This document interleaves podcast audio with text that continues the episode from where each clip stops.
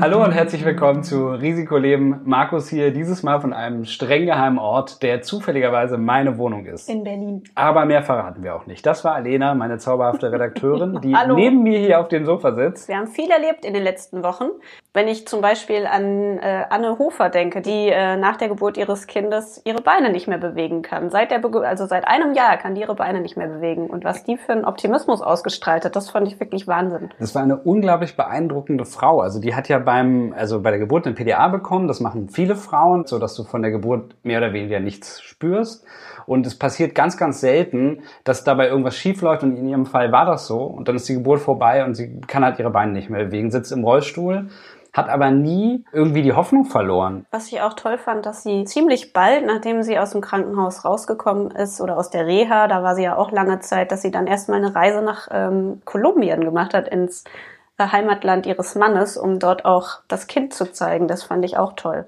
Weil sie sagt, naja, wa- was soll ich machen? Zu Hause weinen? Nein, dann fährt sie mit dem Rollstuhl nach Kolumbien. Also wir haben mehrere solcher Menschen kennengelernt. Ich erinnere auch nur an Elisa Chirino, die dabei war, äh, Olympiaturnerin zu werden und dann beim Trainingsunfall auch vom Hals an gelähmt ist und jetzt im Rollstuhl noch sehr jung ist. Also die wirklich Anfang 20 ist und ähm, sich jetzt einfach dazu entschieden hat, nochmal zu studieren. Irgendwie ihr Leben weiterführt, auf irgendwelche Hip-Hop-Konzerte geht. Also das war, das war cool. Eine Ja. ganz, ganz tolle Frau. Es macht auf jeden Fall Mut. Es macht anderen, glaube ich, ganz viel Mut. Und auch, ja, war- man, man kommt immer bereichernd aus so einem Gespräch raus. Auch Nora Feeling, die an Depressionen erkrankt ist, unter Angst, Angststörungen gelitten hat und die, die trotzdem jetzt irgendwie da rausgekommen ist oder einen Weg gefunden hat, damit umzugehen, die auch ganz klar sagt, was Depressionen sind und wie man, wie auch andere damit umgehen sollen und können mit Betroffenen. Das fand ich auch super beeindruckend. Und wir hatten aber auch tatsächlich so auch echt kernige Leute dabei. Ich erinnere da an Enrico Bresanik,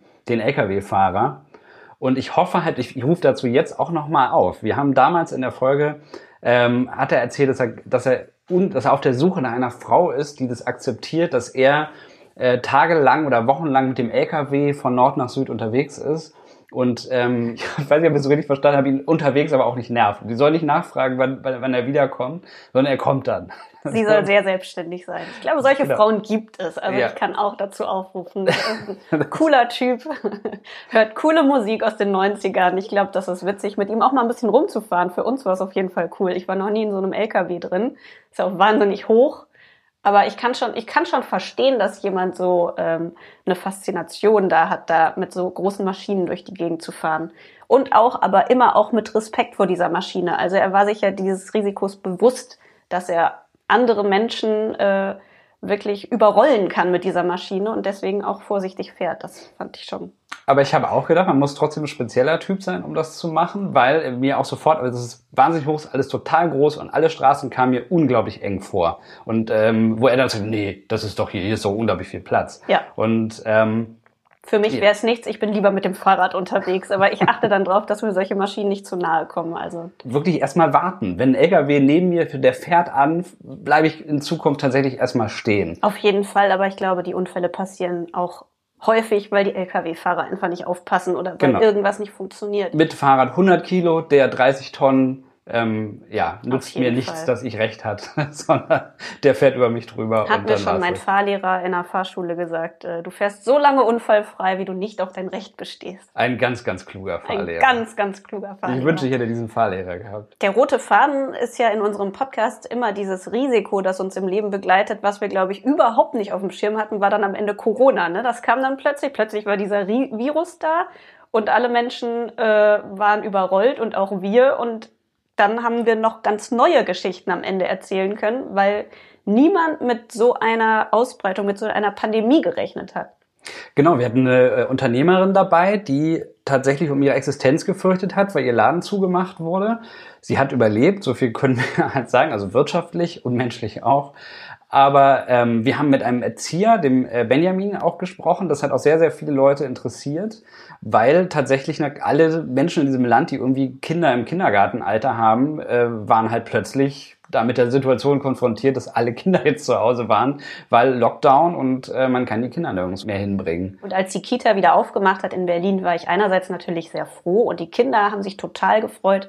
Andererseits habe ich mich auch gefragt, ist das jetzt irgendwie zu früh oder kann jetzt was passieren? Geht das oder geht das nicht? Also wir sind ja auch viel im Land unterwegs gewesen und haben auch mitbekommen, wie sich die, wie die Maskenpflicht eingeführt wurde. Weil viel in Zügen, in Fernzügen, das war am Anfang noch erlaubt, ohne Maske reinzugehen, ähm, am Ende nicht mehr. Das ist halt total krass, wenn man fünf Stunden in einem Zug sitzt, diese Maske aufhat. Ich hatte richtig Kopfschmerzen dann immer. Ja, mir ging es auch so. Also man, man wird so müde, ne? Vor allem mit so selbstgenähten, doppelbandigen, extra dicken Masken ist das nochmal was anderes.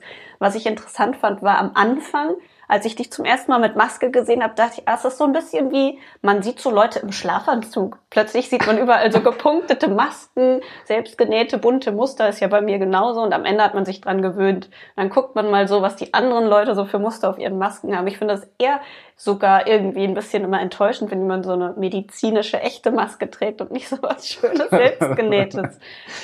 Ich muss dazu aber sagen, ich, ich habe keinen Schlafanzug. Ich benutze keinen. Wir haben uns noch nie im Schlafanzug gesehen, Markus. Deswegen weißt du es ja auch nicht. Und wir haben ja auch weitere Gespräche geplant. Deutschlandweit werden wir noch unterwegs sein, immer mit unserer Maske, selbstverständlich. Äh, aber auch in Berlin. Die in keiner Weise an einen Schlafanzug erinnern. Auf keinen das Fall. Das wollte ich noch mal sagen. Und deine gelben Punkte auf der Maske, die sind wirklich sehr kleidsam. Ich möchte da keine... Kleidsam? Was ist das denn? Wo hast du das Wort denn jetzt her? Das ist ein schönes Wort. Ja, kleidsam jeden Fall. Ich wollte nur sagen, die Punkte sind nicht gelb, die Maske ist gelb, die Punkte sind weiß. Passend wäre jetzt natürlich auch eine blau-weiße Maske, ne? Du willst bestimmt darauf hinaus, dass wir in Kürze auch mit Susanne Klausing sprechen werden. Blau-Weiß sind nämlich die Vereinsfarben von Hertha BSC Berlin und sie ist dafür verantwortlich, dass blinde Menschen im Stadion einen ordentlichen Kommentar kriegen, damit eben auch Blinde sich die so ein Fußballspiel anschauen können, in Anführungszeichen. Außerdem treffen wir Dominik Hertrich, leidenschaftlicher Achterbahnfahrer. Seit Kindheit an ähm, testet er europaweit Achterbahnen.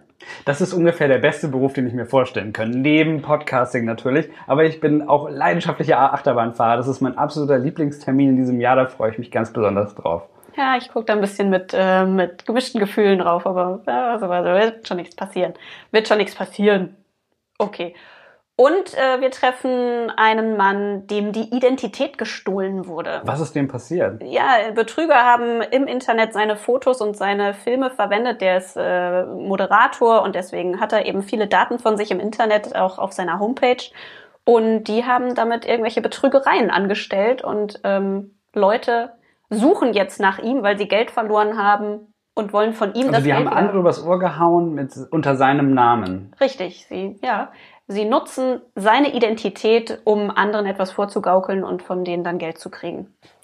Ich freue mich jedenfalls auf das nächste halbe Jahr mit dir zusammen, Alena. Vielleicht auch gemeinsam in der Achterbahn. Wer weiß, ob das passieren wird. Auf keinen Fall. auf keinen Fall. Auf jeden Fall freue ich mich auf die nächsten zehn Folgen Risikoleben. Ich mich auch. Und vielleicht habt ihr ja auch Ideen. Vielleicht äh, kennt ihr Leute oder ähm, seid selber schon mal einem Risiko ausgesetzt gewesen oder geht Risiken ein, meldet euch einfach. Genau, unter Kommentar at risikoleben-podcast.de könnt ihr uns erreichen. Wir versprechen euch auch, wir lesen jede einzelne E-Mail. Genießt den Sommer, bleibt gesund. Wir hören uns jeden zweiten Dienstag. Risikoleben. Bis dann. Ciao.